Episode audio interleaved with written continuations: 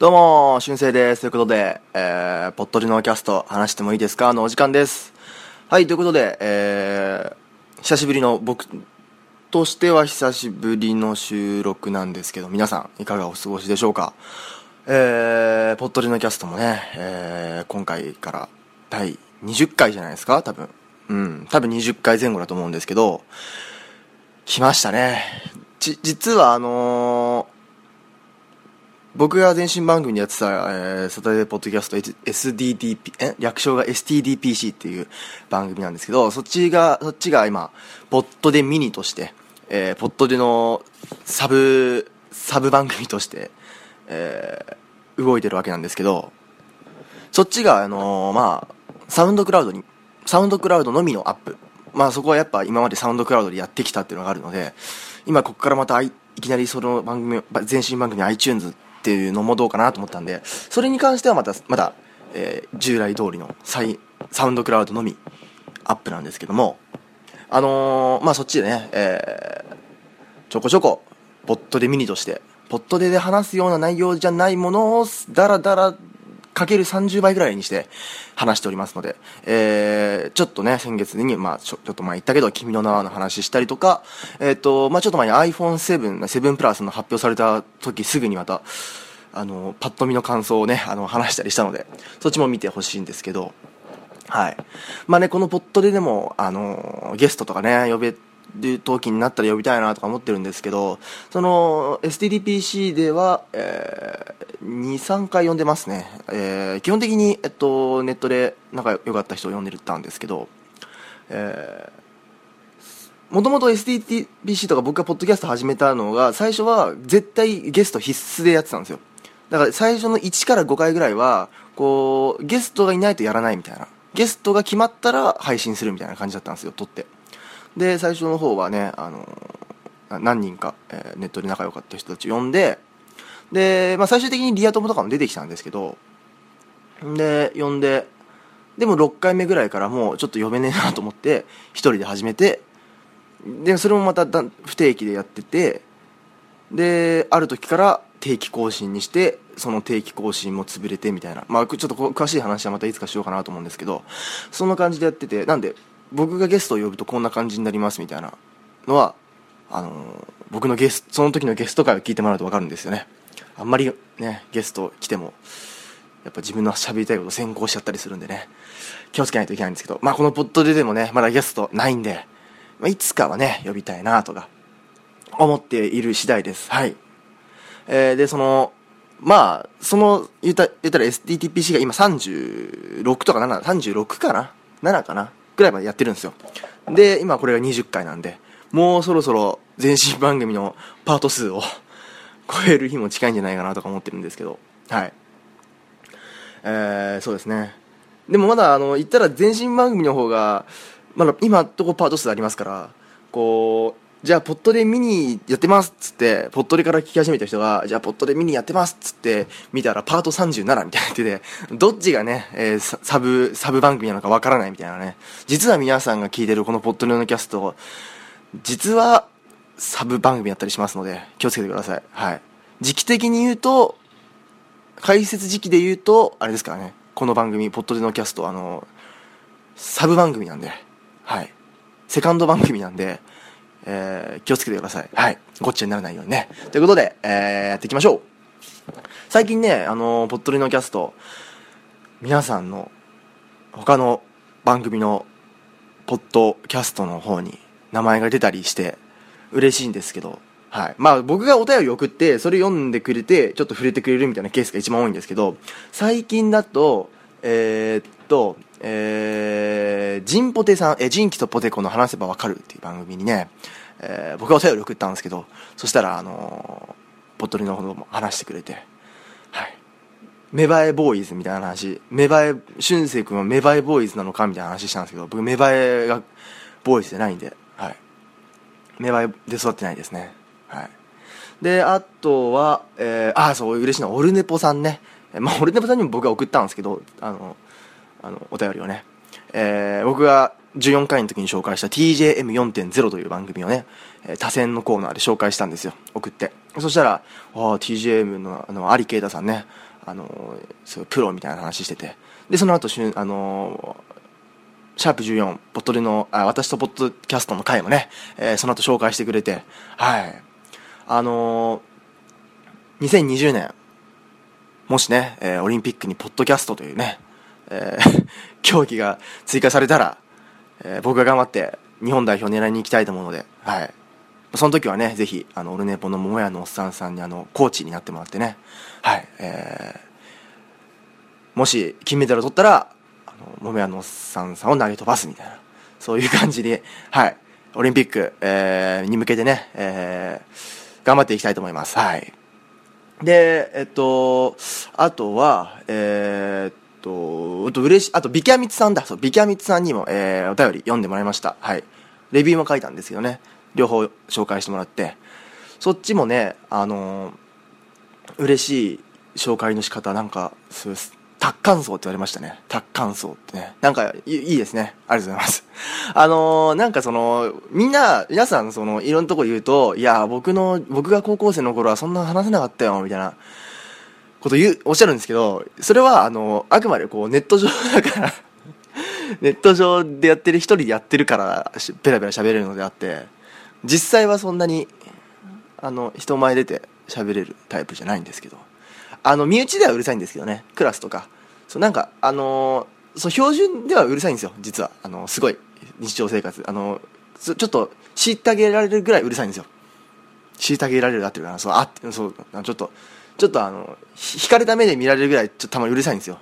普段はね。だけど、やっぱなんだろう、ちょっと、なんて、てん、テンパり、なんか上がり、上がり症つうのかなみたいなあって、結構あれですよ。あの、僕、その、まあちょっと経緯話すとまた長くなるんで、ちょっといつか話すんですけど、あの、中国語でスピーチをする機会があるんですよ。全校生徒の前で。全校生徒プラス、ちょっと他のお客さんも含めた前で、こう中国語でスピーチを、スピーチっていうか挨拶をする。台本を読んで挨拶する、えー、発表があるんですよ。それのリハーサルで全校、全校生じゃない、えっ、ー、と、学年の前で、こう、話す機会が、機会があって、で、もう、多分日本語で喋る、日本語でちょっとラフに喋るんだったら、多分別に人前出ても大丈夫だと思うんですけど、やっぱそのなんだろう、挨拶文とか決められた文章をすごいもうちゃんとピシッと立ってしっかり読まなきゃいけないみたいなのと結構緊張しますね、うん、多分ラフに「ああどうも」みたいな感じで話すんだったら多分全然緊張しないと思うんですけど。でさらにそれでもいけるかと思ってたんですけどやっぱり中国語でまあ、練習はしてるんですよ。頑張って練習、読み、練習とかしてたんですけど、中国語でそのな、やるとなると、いや、俺もいけるかなと思ったんですけど、こう、中国途中読んで読み始めたあたりでもう、手足が、あーって震えてきて。あのやっぱ、やっぱ、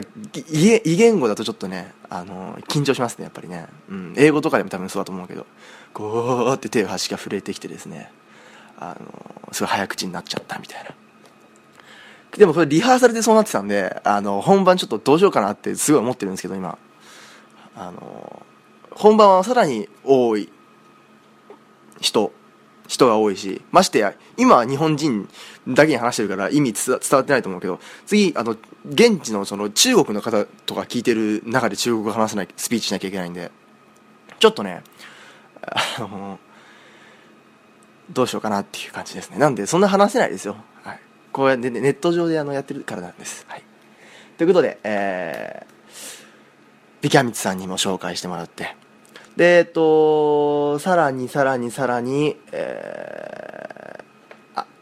嬉しい CM を使っていただいた、虹パパ生活さんの、えー、虹パパ生活さんでいいのかな？虹パパさんの、えー、虹パパラジオという番組です。はい。えー、まあ、最近ね、ツイキャスとかでなんか、顔、あ、顔合わせるじゃないけど、こんなんか、ツイキャスの同じツイキャスにいることがあって、そしたらなんかいきなり、あ、CM 使っていいですか？みたいな話が来て、あ、全然使って、も使ってください。お願いします、お願いします。つって、言ったら、えー、虹パパ生活さんの、えー、会に入ってました。はい。えー、なんて書いてあったかな。ちょ、ちょ、ちょ、ちょ、ちょ、ちょ、ちょ、ちょ、タイトルをめ、タイトルを控えておくの忘れました。ちょっと。はい。えー、第43回、えー、西へ東へ行ったつもりという回でですね、ぽっとりの CM 使っていただいたプラス紹介もしていただいてね。ありがしてもらって。はいありがとうございます、えー、しかもねなんと嬉しいのが2パターン両方とも使ってくれたんですよ。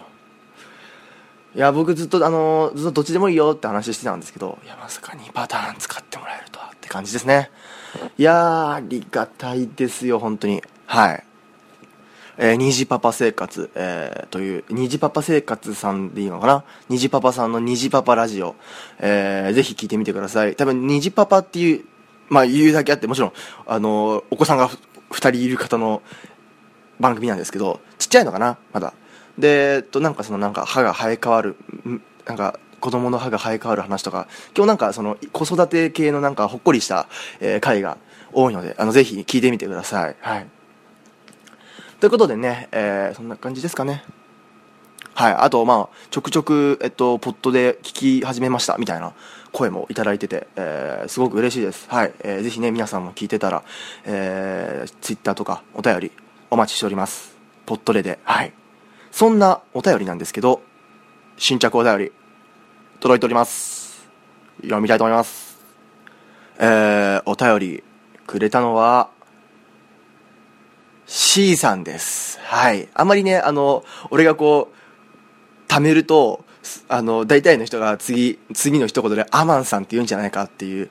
あれがあるんですけど、いつもアマンさんっていう時は、俺いつもちょっと貯めて言うんでね。はい。今回は C さんです。はい。ありがとうございます。まあ多分、番組でも言ってるから言っちゃうけど、ポットで初の、えー、静岡からのお便りということで、はい。ありがとうございます。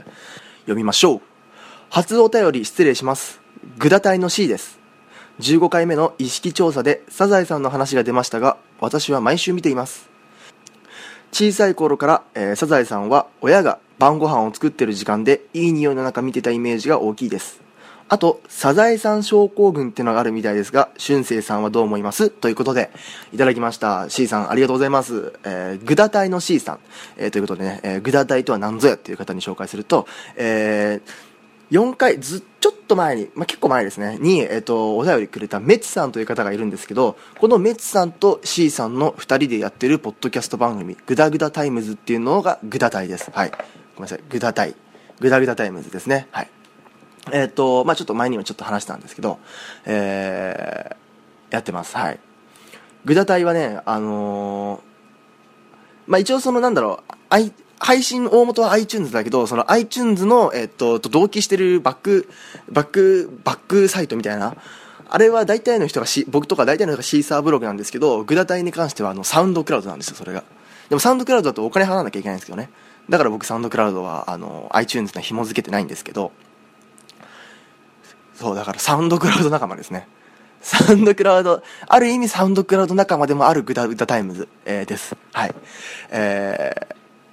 まあ、前話した、そう、さっき言った TJM4.0 も実はあのサウンドクラウドなんですけど、えー、グダグダタイムズさんも。はい。で、サザエさんね、えー、毎週見てるんですね。やっぱ、まあ、大人になっても見たい人は見たいですからね。はい。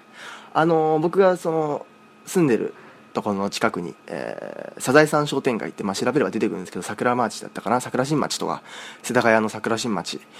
の商店街だったかな。で、えっと、サザエさん、えー、商店街っていうのがあるんですよ。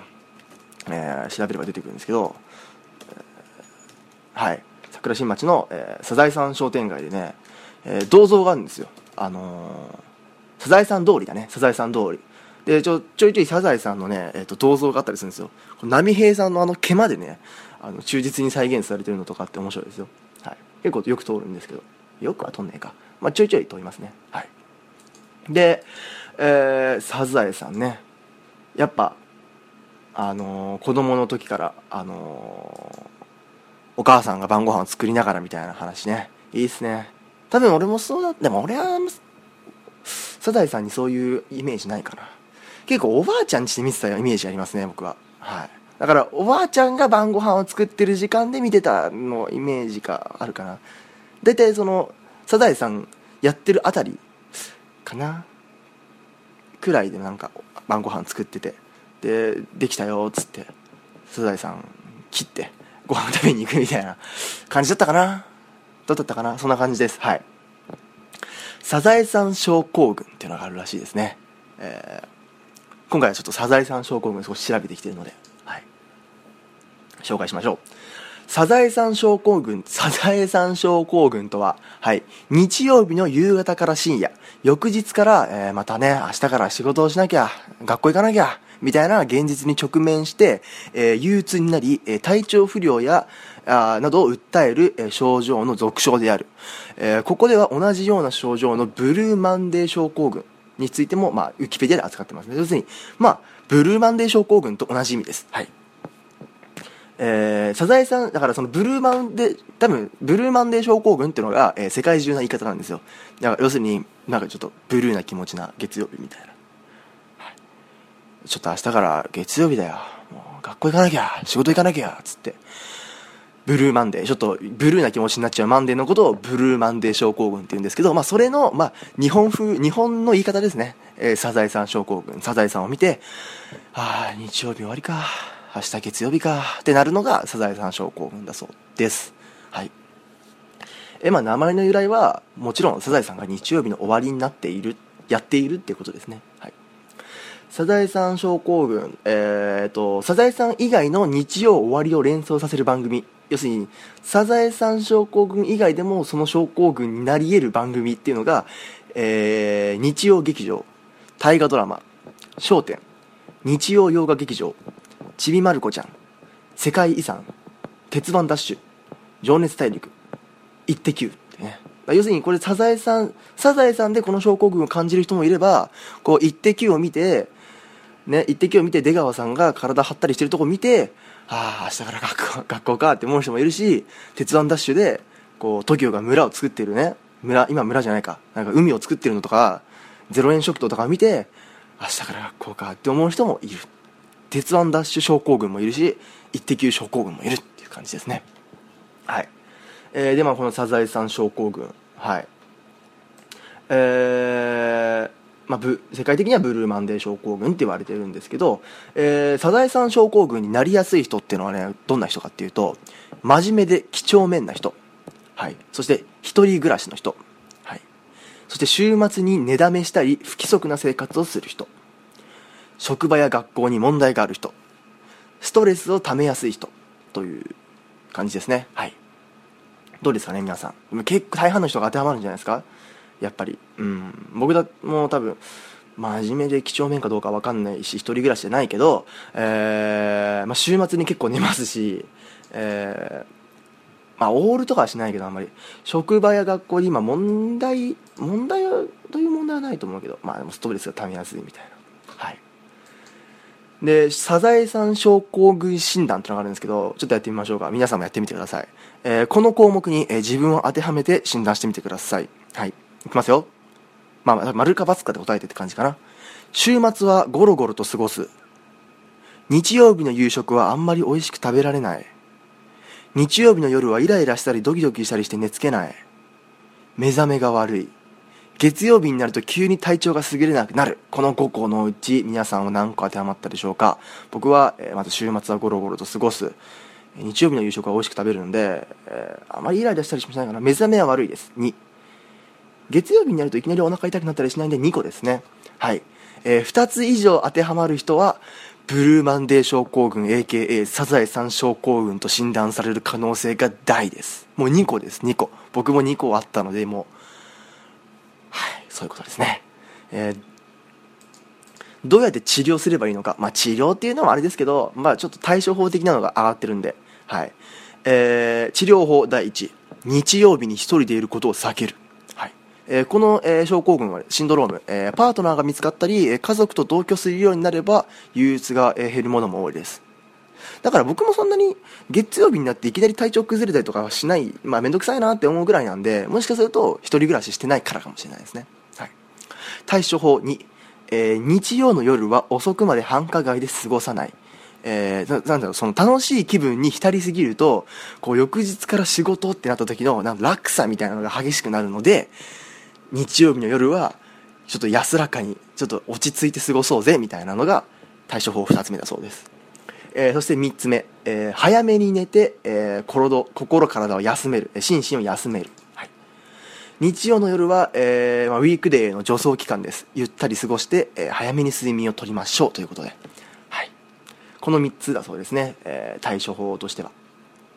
どうですかね皆さん、えー、あとまあ別のサイトにはあるんですけど、えー、まだまだ、まあ、規則正しい生活をするとか、えー、気分転換をするとか、えー、自分の気持ちを誰かに相談するとか打ち明けるとか、えー、リラックスできる相手と過ごす軽い運動をするとか、まあ、ここにも日曜の夜を一人で過ごさないっていうのがあるんですけど、はい、かといってあの楽しみすぎても、まあ、パーティーしすぎても落差が激しいよみたいなこともあるそうです。はい。ということで、えー、皆さんもサザエさん症候群になってないか大半の人はなってると思います。僕もちょっとまあ重度多分軽度症候群かみたいな感じですね。はい。なんであのー、まあ僕もそうですね。まあしゃあないと思いますけどね。やっぱ嫌ですもんね。仕事学校あまり大変辛いとね。うん。なんで、えー、サザエさん症候群、えー、多分日本の何割が症候群にかかってるか分かんないんですけど、えー、ぜひね、皆さんも、えー、あまり、えー、サザエさん症候群に悩まされすぎないようにしてください。ということで、えー、今回は C さんからいただいたお便り、えー、サザエさん症候群について、ちょっと、えー、話してみました。C さんありがとうございました、お便り。ということでね、えー、皆さんからもお便りをお待ちしております。えー、まあ、ツイッターでの感想でもいいですよ。えー、シャープ、ポットで、もしくは、春生、カタカナで春生です。メールは saturday.podcast.gmail.com です。また後でも言うけどね。何回でも言います、僕はこのメアドということで、えー、今回は、ちょっと、ま、前半、いろんな番組に名前が出てて嬉しいぜって話と、後半、サザエさん症候群について、えー、話しました。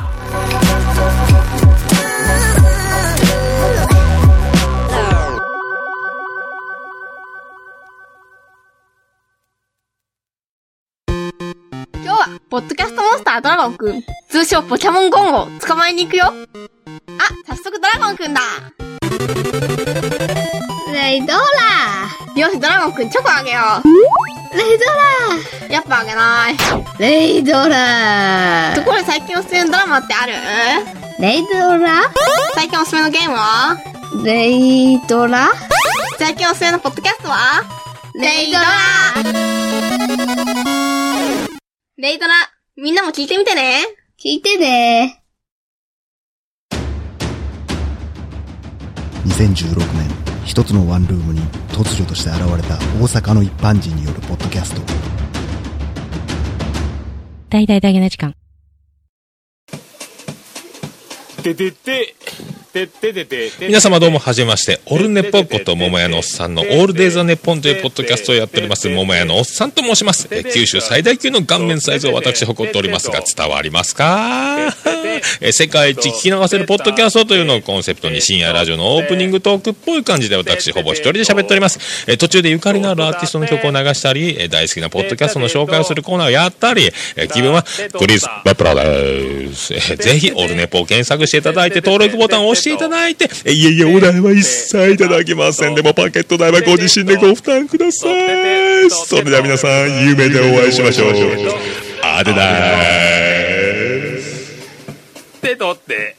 とってたててってと、とってたててってと、とっとたて。